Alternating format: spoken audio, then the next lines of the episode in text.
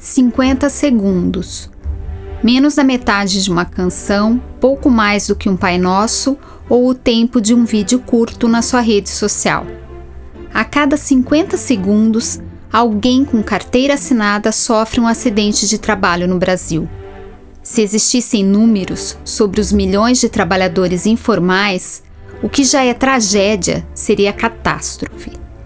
Com a ajuda do advogado e procurador regional do trabalho aposentado, Raimundo Simão de Melo, e do médico perito do Ministério Público do Trabalho e sanitarista do Centro de Referência em Saúde do Trabalhador em Campinas, Marcos Sabino, o Pod 15 deste mês fala sobre os acidentes de trabalho no Brasil.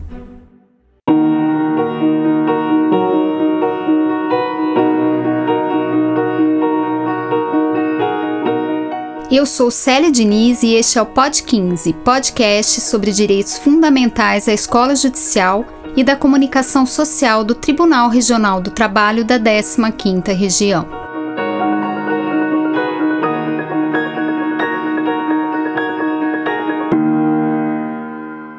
João trabalhava como tratorista na construção de um condomínio de casas de luxo em Ribeirão Preto. Era responsável pela implantação dos jardins, que tanto encantavam os futuros moradores. Ao abrir berços na terra para as palmeiras imperiais, João caiu do trator, que passou sobre ele. Não resistiu. Nessa história contada pela Patrícia Mondaini, apenas o nome do trabalhador é fictício. Trata-se de caso ocorrido em 2016 e julgado pouco tempo depois pelo TRT da 15ª Região. A viúva e os dois filhos recorreram à Justiça do Trabalho para que o que lhes fora retirado pelo acidente de trabalho fosse reparado, ao menos materialmente, por meio de uma pensão ou de uma indenização. Segundo dados do Observatório de Saúde e Segurança no Trabalho, mantido pela Organização Internacional do Trabalho e pelo Ministério Público do Trabalho, os acidentes como o do tratorista João somaram 5.589.837 casos de 2012 a 2020, de acordo com notificações recebidas pelo INSS. Atualizado para 2022, esse número beira os inacreditáveis 6 milhões e meio de acidentes. Quais são, afinal, as principais causas dessa tragédia? O consultor jurídico Raimundo Simão de Mello nos ajuda a entender as razões. Para mim, a razão principal, aliás, os fatos mostram, né? É a falta de investimento da maioria das empresas. A maioria das empresas não investe com seriedade na prevenção. Não há programas, assim, na maioria da, da, da, das empresas, é, programas de, de, de gestão gestão de riscos, perigos, para levar à prevenção. É prevenir coletivamente exige gasto, exige dinheiro. E como todos nós sabemos, as empresas fazem tudo para não gastar. Essa economia de parte do setor privado e também de órgãos governamentais tem, no entanto, um custo social e econômico muito elevado. Mais de 20 mil homens e mulheres com carteira assinada perderam a vida no trabalho entre 2012 e 2020. A cada 3 horas e 51 minutos, alguém morre no Brasil em decorrência de um acidente laboral. Segundo o observatório da OIT e do MPT, além das vidas, a economia com prevenção custou 121 bilhões de reais com afastamentos acidentários, conta paga pelo conjunto da sociedade. Somado ao período de trabalho perdido por conta desses afastamentos, chegamos a 489 milhões de dias parados. É como se todos os empregados e empregadores do município de Campinas, formais e informais, ficassem quatro anos sem trabalhar. Pedro era açougueiro em Franca. Sofreu dois acidentes durante dois anos de trabalho para uma rede de supermercados do município. O primeiro foi no trânsito, de moto, enquanto se deslocava de uma unidade para outra da rede varejista. No segundo, perdeu parte de dois dedos da mão direita em uma máquina de serra. Outro fato real, com nome trocado para preservar a vítima. O caso de Pedro, analisado pelo TRT-15 em 2018, ajuda a compreender o que é considerado acidente de trabalho.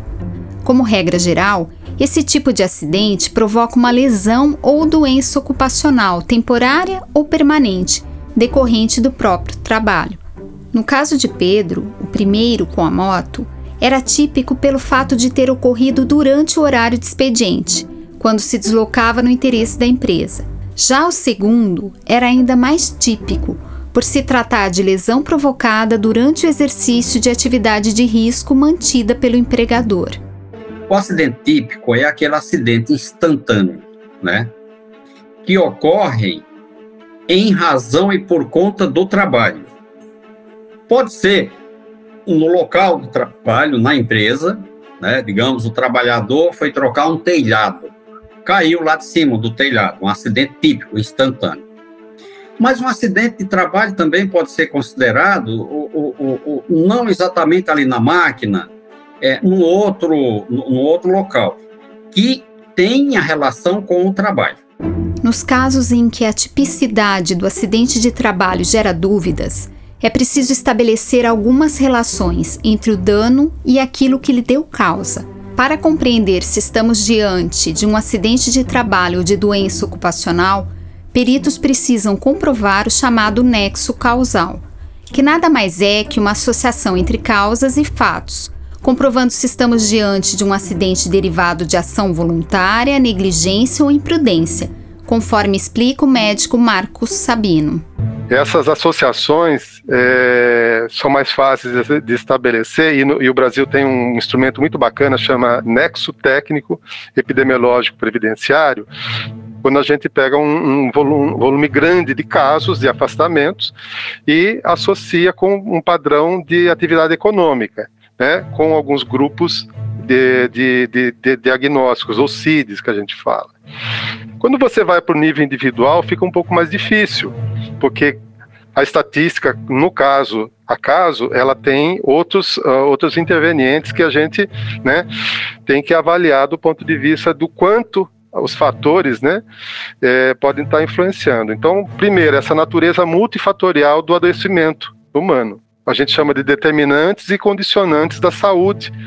Aliás, como de forma muito avançada, a própria Constituição brasileira né, entende a saúde de uma forma bastante ampla, no 96 da Constituição. Jandira, Madalena e Maria foram recrutadas por uma falsa cooperativa, que, sem lhes garantir nenhum direito trabalhista, oferecia mão de obra das trabalhadoras rurais para a colheita de laranja em grandes fazendas.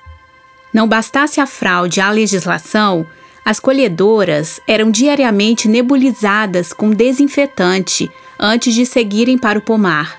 Ao serem questionadas, a cooperativa e a empresa que se beneficiava do trabalho das colhedoras argumentaram que a pulverização não oferecia riscos à saúde. Para averiguar, um procurador do trabalho decidiu ele mesmo ser submetido ao banho de desinfetante. Teve reações alérgicas. O procurador dessa história é, atualmente, desembargador do TRT da nona região, Dr. Ricardo Tadeu da Fonseca. Na época, além de denunciar as irregularidades das falsas cooperativas, ele combateu a prática absurda de produtores de laranja que nebulizavam trabalhadores para combater o cancro cítrico. Vocês viram o filme que o Dr. Ricardo Tadeu fez que ele que é desembargador na, no Paraná, é cego, né? E ele e o ajudante deles fizeram a, a, a submissão daqueles trabalhadores e trabalhadoras, os depoimentos que eles escolheram. Depois a gente vê uma universidade extremamente renomada se dispor a fazer parecer a favor do tipo de prática. Né? E a gente acabar, a pedido do doutor Ricardo, construindo um contra-parecer. Quando que começou essa pulverização desse líquido aí? Há três meses. A senhora gosta desse líquido? Não, não gosto porque me prejudica a vista. O que, que a senhora sente? A mim vermelha a vista. Arde? Arde. Esse é um pequeno trecho da filmagem feita em 1997, na qual o Dr. Ricardo Tadeu dialoga com colhedoras e colhedores de laranja, utilizado para comprovar os abusos à saúde dos trabalhadores. Foi caso paradigmático na jurisprudência trabalhista do país. Outro bastante conhecido nacional e internacionalmente, e também relacionado à saúde e à segurança de trabalhadores, sob a jurisdição do TRT da 15ª Região, foi o chamado caso Shell Basf. Depois de produzir entre 1974 e 2002 agrotóxicos em desacordo com as normas ambientais e de forma negligente em relação à saúde, à vida e à integridade física e psíquica dos trabalhadores, as multinacionais Shell Basf fecharam um acordo para pagar 200 milhões em indenização por danos morais coletivos e outros 170 milhões aos ex-trabalhadores e seus dependentes, a título de indenização individual. Fernanda trabalhou por vários anos em um grande banco. Duas vezes por dia, em grupo ou individualmente, ela era cobrada sobre o cumprimento das metas de venda. Havia, por exemplo, pedidos para que, caso a meta estivesse em risco, ela se vestisse mais sensualmente para aumentar as vendas. Adquiriu insônia, hipertensão, transtorno de ansiedade e depressão. Nem só de quedas, lesões por esforços repetitivos e danos ambientais se compõem as estatísticas de acidentes de trabalho e doenças ocupacionais.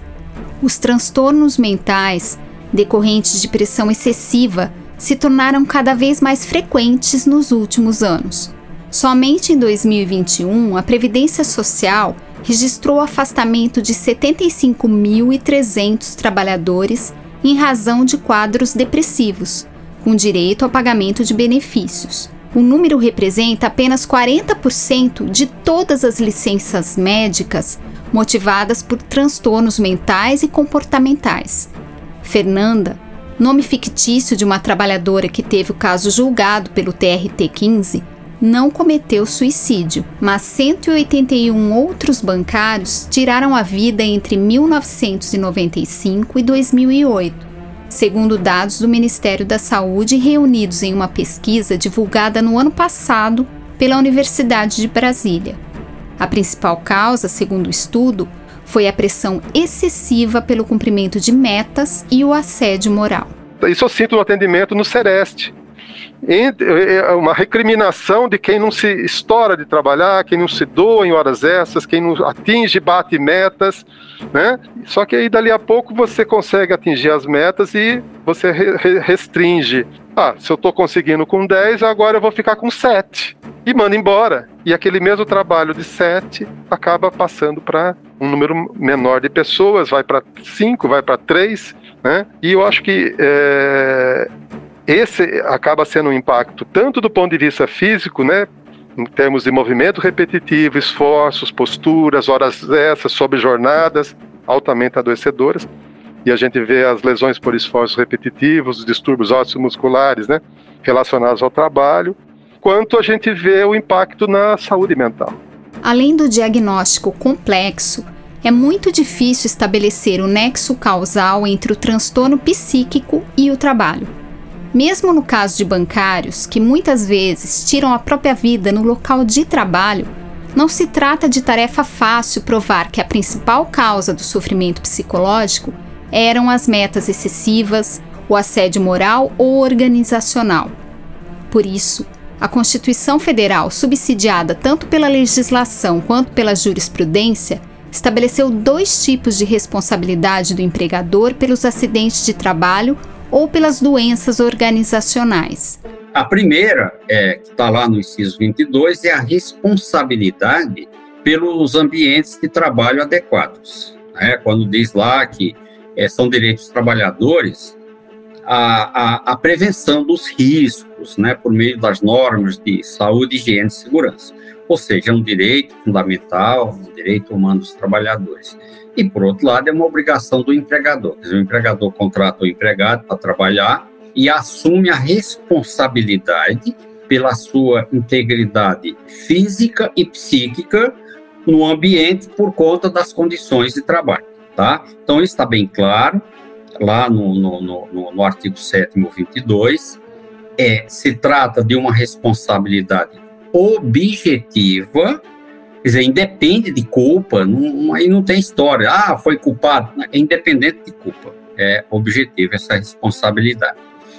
E também no artigo 7 já no, no inciso 28, aí temos a responsabilidade pelas reparações.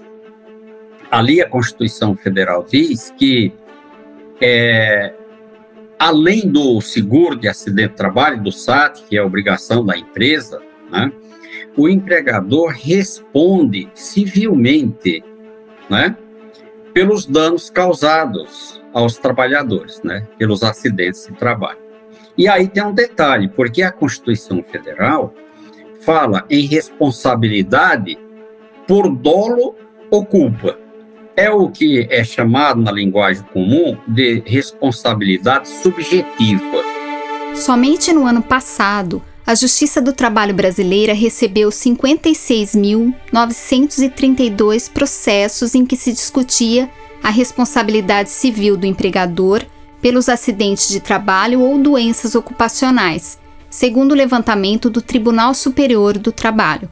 Em muitos casos, empregadores argumentam que se trata de fatos cuja culpa era exclusiva da vítima por imperícia ou negligência com equipamentos de proteção individual. Já o trabalhador argumenta que foi vítima, na verdade, da falta de medidas de prevenção da empresa. Nós podemos ter um acidente por culpa do empregador, nós podemos ter um acidente por culpa da vítima, e nós podemos ter um acidente de trabalho por, pela culpa recíproca. Quer dizer, o empregador, ele, ele contribuiu, ele foi negligente, né, não adotou a medida que lhe incumbia, mas o empregado também contribuiu, né? O empregado também contribuiu com aquela situação, né? É, agora, a culpa única e exclusiva do trabalhador é mais difícil de acontecer. Seja trabalhador, empregador, Estado ou sociedade civil, é responsabilidade compartilhada por todos zelar pela saúde, segurança e meio ambiente de trabalho equilibrado. É importante que o trabalhador volte para sua casa, sua família, tal como saiu para o início da sua jornada, sem acidentes e sem adoecimento. Só assim deixaremos de ser o segundo país entre as 20 maiores economias do mundo com o maior número de mortes por acidentes de trabalho ou doenças laborais, com seis óbitos para cada 100 mil empregos formais.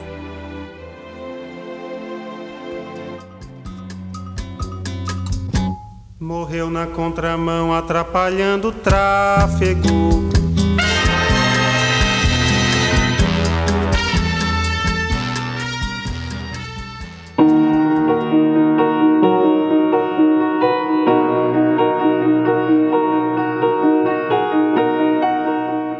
Termina aqui mais uma edição do Pod 15, podcast sobre direitos fundamentais do TRT da 15ª Região.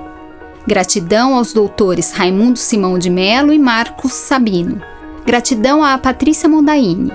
Muito obrigada, sobretudo a você, pela audiência. Não deixe de compartilhar nosso podcast com os amigos e com a família. Conheça também as redes sociais do TRT 15 e da Ejude 15 e o Repositório de Mulheres Juristas da 15ª Região, um novo espaço de conhecimento hospedado no site da nossa Escola Judicial.